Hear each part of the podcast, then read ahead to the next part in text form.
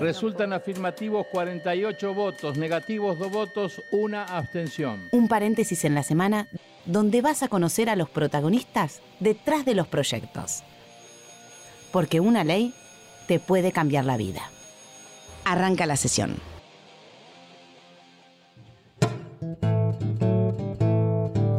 Hola, ¿cómo les va? Muy buen domingo. Bienvenidos a Cuarto Intermedio, el programa en el que te anticipamos no, no estás diciendo nada, corregidora, no me estás interrumpiendo, no estás haciendo nada.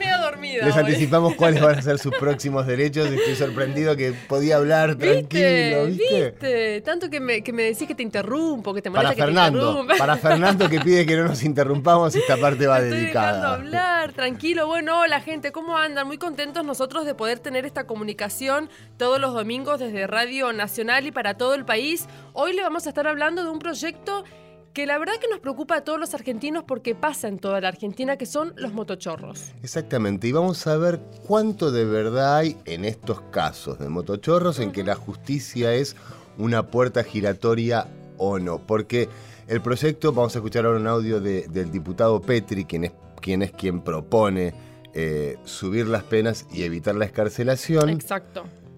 Vamos a hablar en, en detalle por qué están subiendo los porcentajes de estos delitos en las ciudades. Exacto, y no, y no solamente vamos a hablar eh, con funcionarios de la Ciudad Autónoma de Buenos Aires, sino también con la provincia de Buenos Aires y nos vamos a ir a Santiago del Estero porque queremos abarcar lo máximo que podamos en estos pocos minutos que tenemos al aire para contarte bien federal cuál es la problemática. Y ahora sí, decimos. Vamos a escuchar el audio de Petri y les decimos que ya tenemos en línea a Carolina Píparo. Apenas terminamos de escuchar el audio, vamos con ella. Ella tiene un proyecto también, como decía Flor, en la provincia de Buenos Aires. A ver qué nos decía el diputado Petri acerca de este proyecto. Yo soy el autor de ese proyecto. Nosotros lo que creemos es que eh, los delitos en la vía pública han incrementado en la modalidad de motochorros o, con delincuentes en una, en una, moto, sea que lo hagan de manera individual como cuentapropistas o, o, verdaderas organizaciones eh, criminales que están operando.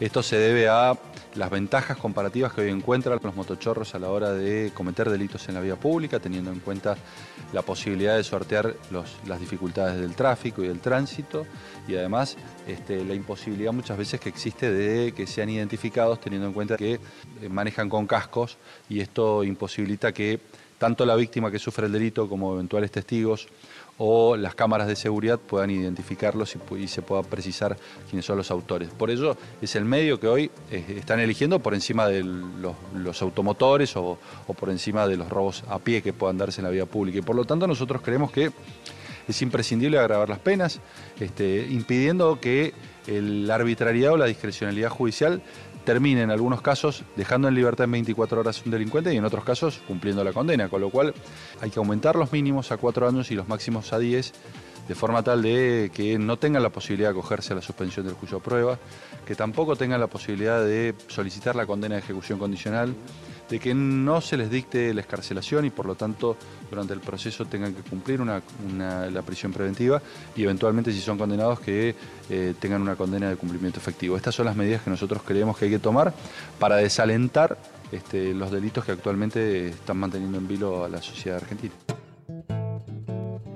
Ahí escuchamos al diputado Luis Petri, quien es autor de este proyecto que, como le veníamos eh, contando, modifica el Código Penal, agrava las penas y limita las, las, escarcelaciones para los delincuentes que roben arriba de una moto. Y ahora, Mariano, vamos a hablar con Carolina Píparo. Ella es diputada provincial y activista, además, por los derechos humanos de las víctimas. Hola, Carolina. Hola, ¿cómo están? Muy bien, ¿vos? Bien, muy bien. Bueno, que esperemos que estés teniendo un muy buen domingo. Muchísimas gracias por atendernos. Eh, contanos acerca del proyecto que se está debatiendo en, la legislatura de, la provincia de Buenos Aires.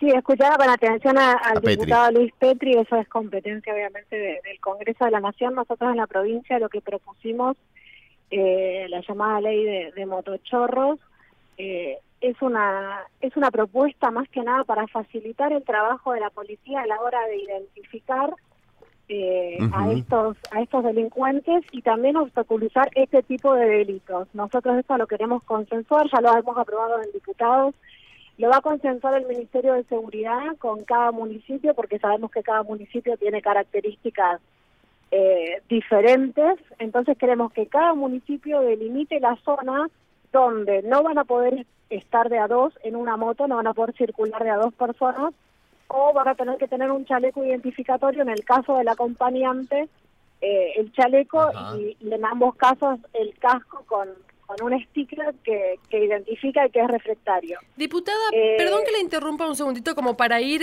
parte por parte.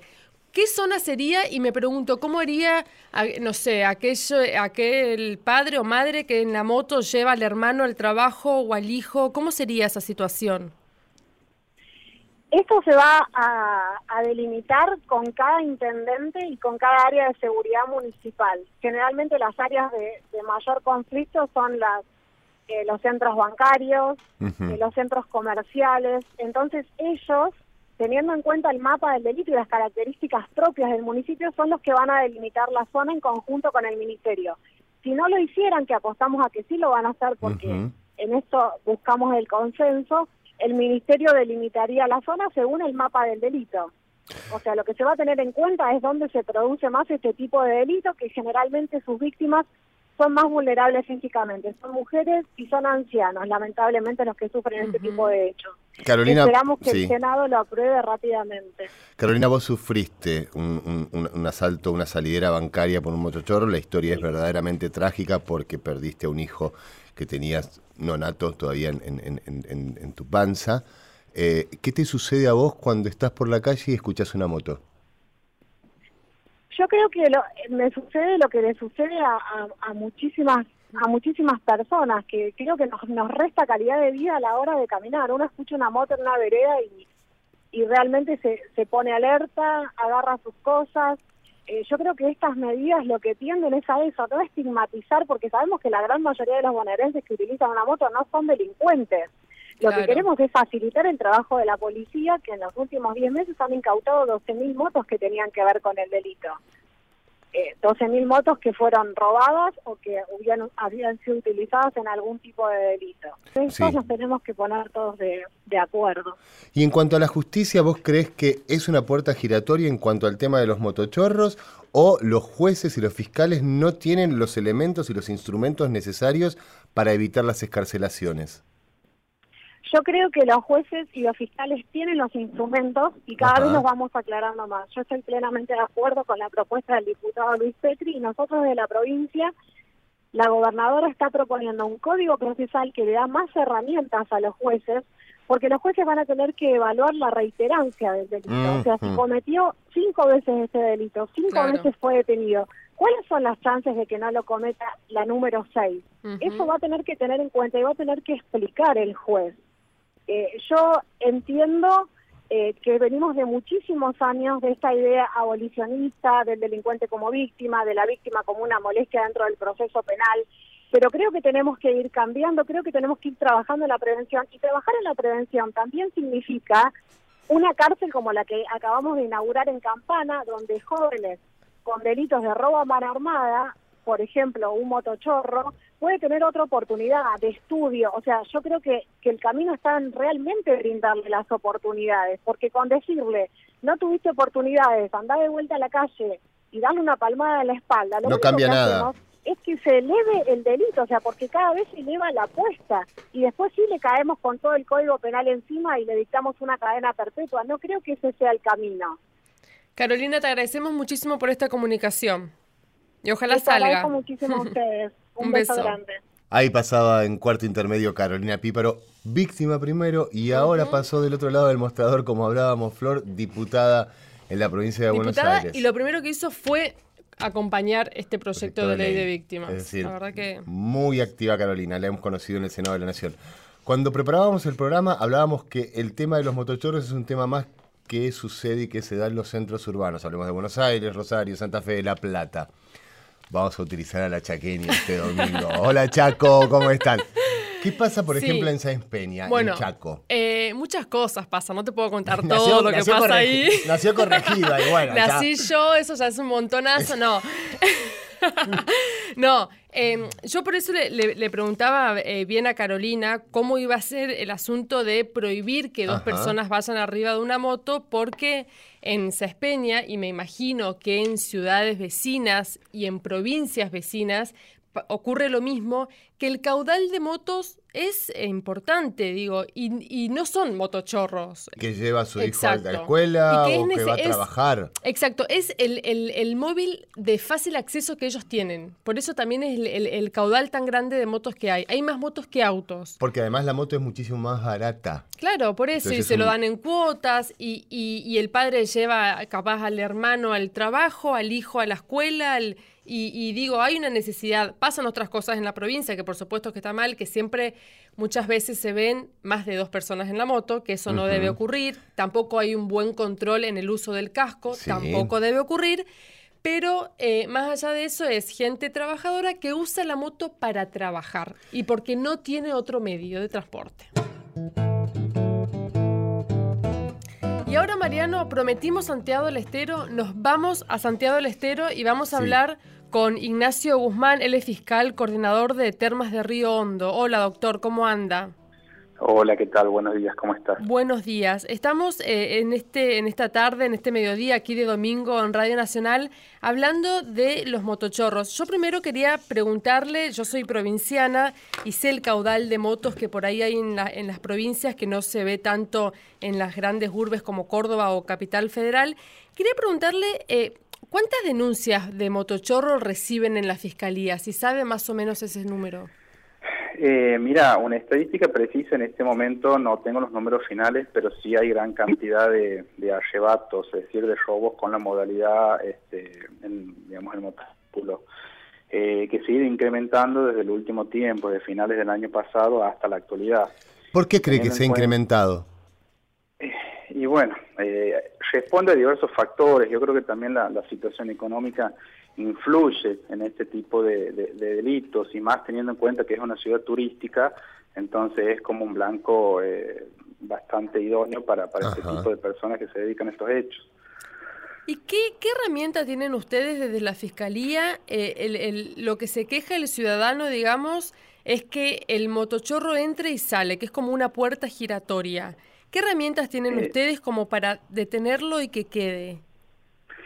Mira, eh, en primer lugar nosotros este, periódicamente hacemos este, reuniones con personal policial este, a los fines de que este, se encarguen de la prevención bien de este tipo de hechos. Hay cámaras en la ciudad, yo te hablo de lo que es Termas de Riondo, hay cámaras en la ciudad.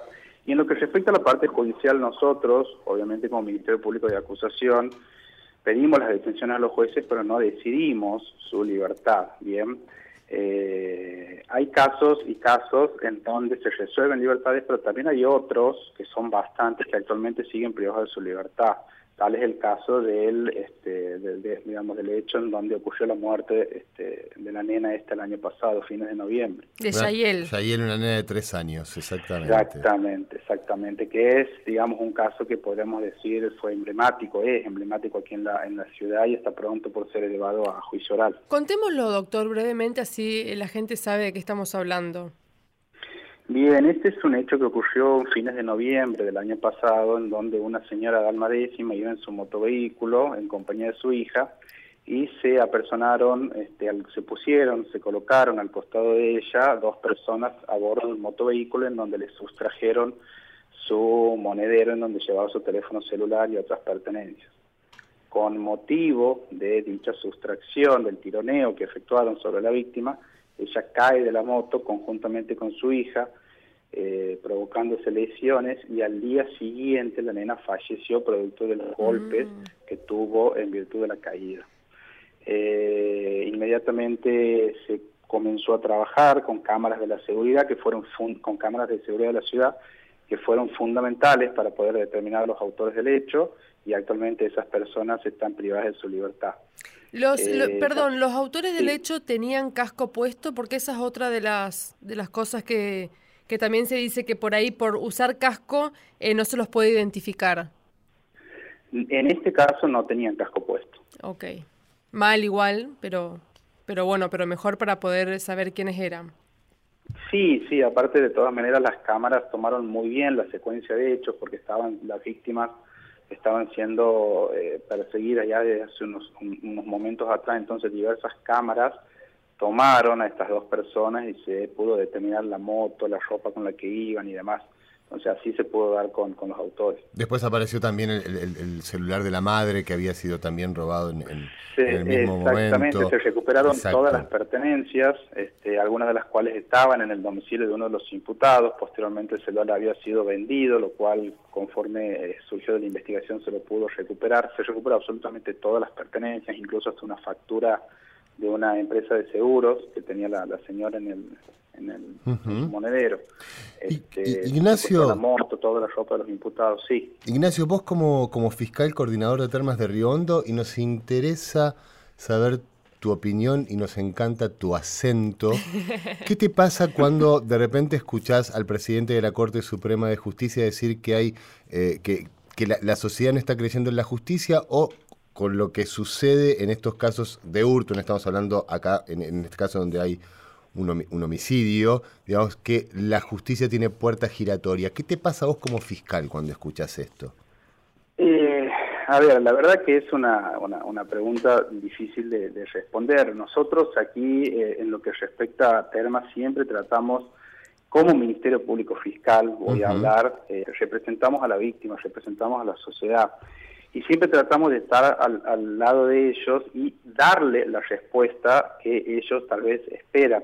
Nosotros lamentablemente no le podemos devolver la hija a la señora, pero sí en lo que respecta a nosotros y hubo un compromiso personal con la familia de elevarle la causa a juicio en un breve tiempo este, y tal cual se está haciendo. Nosotros tenemos seis meses para investigar esta causa y ahora en cuatro meses y unos días ya va a estar siendo elevada a juicio oral.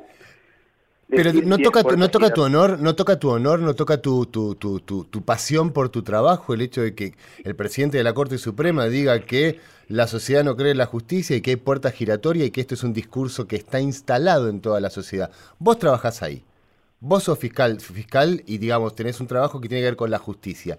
Personalmente te pregunto qué te pasa con esto. ¿Por qué los argentinos deberíamos creer si no en la justicia? Mira, uno trata de hacer este, lo mejor posible en el lugar donde trabaja. Este, es cierto que hay mucha gente que está tal vez en desacuerdo o no se siente representado, no se siente este, defendida, pero siempre uno trata de hacer lo mejor posible y en el caso de lo que es la Fiscalía de Termas, estar al lado de la víctima y darle una respuesta que es lo que, los que ellos vienen a buscar. No nos olvidemos que todas las personas que vienen a un centro judicial vienen con problemas. Nadie viene este, feliz de la vida. De una manera exactamente. Todos vienen con un problema a buscar una solución. En algunos casos se las podemos dar, otros lamentablemente no, pero siempre la intención y digamos el compromiso por parte del Ministerio Público de Termas es tratar de darle una solución a estas personas. Sí, siempre es ayudar. Eh, eh, fiscal, ¿y en, qué situación se encuentra el caso de, de Yayel? Eh, está próximo en estos días, este, y te adelanto como primicia, si se quiere, seguramente el viernes se va a estar presentando la registra de elevación a juicio por parte de este Ministerio Público. Ok. ¿Usted estaría de, ahí, el, proceso, discúlpame, que sigue luego de la presentación es una audiencia en donde se oraliza la acusación que hace este Ministerio Público en presencia de los imputados, en presencia de los defensores, y el juez es el que va a decidir si hay elementos suficientes como para llevar a juicio oral a los dos imputados que se encuentran privados de su libertad. ¿Y estaríamos hablando de una pena de cuántos años? La escala penal del delito atribuido a los imputados es de 10 a 25 años. Ok.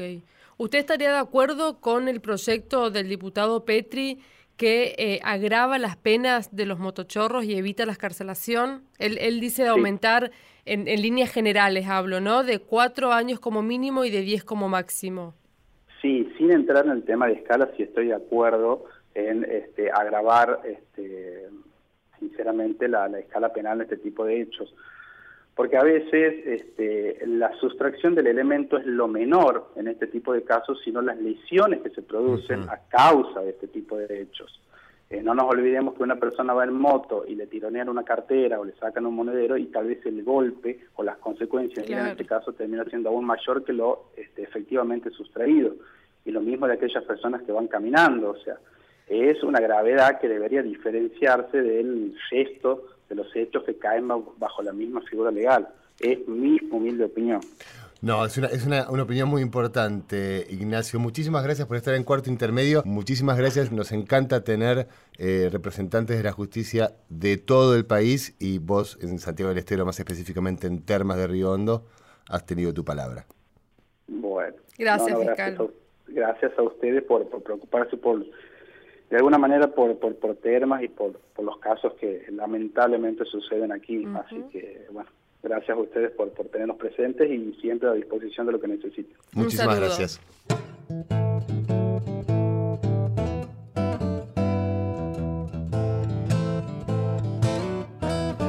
Bueno, seguimos en cuarto intermedio. Deja de interrumpirme. Vamos a aprender a hablar al unísono, vos y yo. Eh, vamos a hablar con Juan Pablo Sassano, subsecretario de Seguridad de la Ciudad de Buenos Aires. Hola Juan Pablo, acá Mariano y Florencia. ¿Cómo estás? Un gusto escucharlos. Hola, Juan Pablo, que tengas un lindo domingo. A ver, hoy estamos hablando eh, de los motochorros y nos estuvimos investigando con Mariano en 2018 en la Ciudad Autónoma de Buenos Aires. Hubo 30 robos por día cometidos por motochorros. ¿Esto es así? Sí, efectivamente todo esto va saliendo del mapa del delito que se fue completando de una forma más seria en los últimos años. Esto es con la recepción de las denuncias, con la clasificación de las mismas, y es por eso que lo que se fue identificando también fueron los lugares donde estos hechos ocurrían, no solamente la cantidad, que es lo que te da la preocupación, sino también los lugares para poder a partir de ahí formar estrategias o políticas de seguridad respecto de, este, de esta clase de delitos. Ya ha aumentado en un 3% eh, eh, viendo el año anterior. ¿Esto es porque la gente se anima más a hacer la denuncia o porque realmente hay más robos de motochorros? Mira, esta es una, una gran discusión, porque en realidad efectivamente las denuncias que hicieron, ¿sí? Eh, sin lugar a dudas, hay mayor confianza eh, en la, en la denuncia, digamos, en ir a la, a la policía, efectuarla.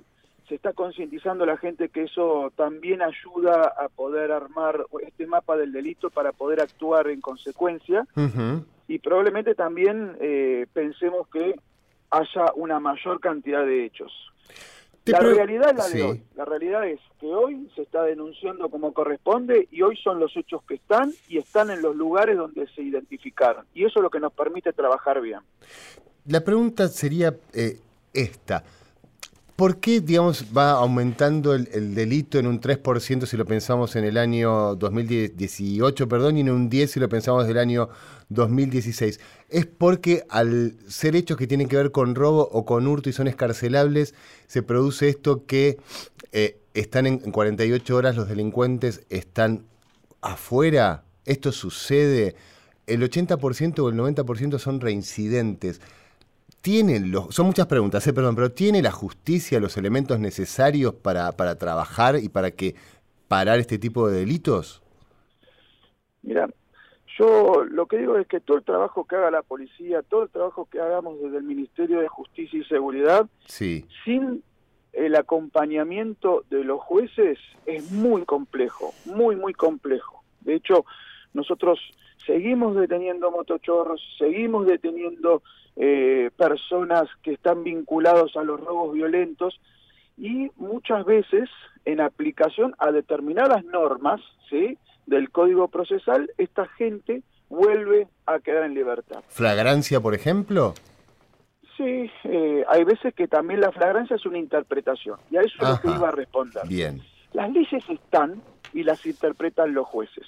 Ahora, lo que puede ocurrir es que hayan interpretaciones diversas hayan, haya una interpretación un poco más restrictiva. Debe hablar de un artículo del Código Procesal, que es el 319, que bueno, que ahí dice que puede, esa persona puede llegar a eludir el accionar de la justicia y entonces es necesario que continúe detenido hasta la finalización del, del, del proceso, o puede decir, no, yo me puedo garantizar que esa persona en libertad no se va a escabullir y no van a seguir cometiendo delitos y lo puedo dejar en libertad. Es una cuestión de interpretación. La normativa existe.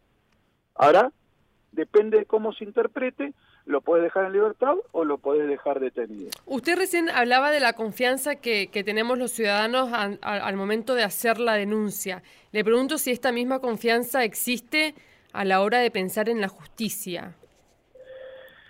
Mirá, yo creo que hay que hacer un trabajo fuerte desde la justicia para volver a ganar la confianza del ciudadano. Yo creo que estamos eh, ganando terreno en cuanto a lo que es el accionar de la el, accionar de la de la policía donde se ven detenidos donde hay una gran cantidad de detenidos pero lamentablemente se ven muchas libertades después de esos detenidos. Eh, sí. estimo que cuando uno trabaja en forma conjunta y se puede ir sacando de la calle eh, toda esta gente que en definitiva después vuelve a cometer el mismo delito, porque esto está probado, ¿no? Está probado que la gente que agarramos hoy, mañana vuelve, dentro de una semana vuelve, no llegaron a hacer el trabajo correspondiente de la resocialización. Nos tenemos que, pero ¿quién debería hacer este trabajo? La es la justicia. En el ámbito de la justicia, claramente. en el ámbito de la justicia que trabaja también con el servicio penitenciario y con todos los órganos de vinculados a las detenciones, la detención no es nada más te tengo bronca y te detengo, no, cometiste un delito, entonces yo te detengo, el, hay un trabajo de resocialización y después vuelve a la calle con la clara intención de que no vuelva a reincidir lo que por lo que lo hizo que fuera detenido.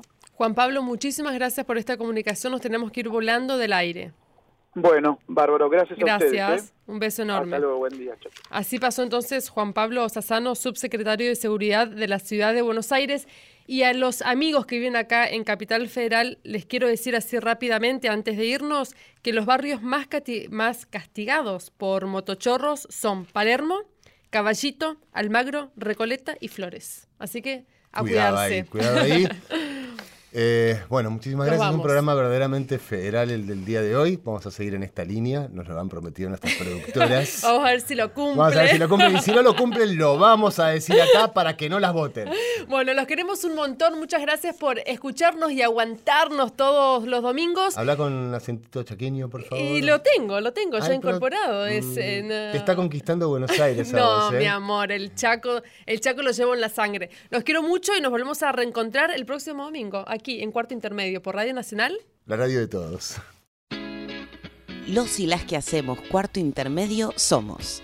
En la conducción, Florencia Corregido y Mariano Castro. Producción, Sonia Buller y Paula Rojo. Colaboración periodística, Julia Placeres. Edición, Lino Leguiza. Voces artísticas, Paula Rojo y Julia Placeres. Este programa fue producido por el Senado de la Nación desde la Biblioteca del Congreso de la Nación.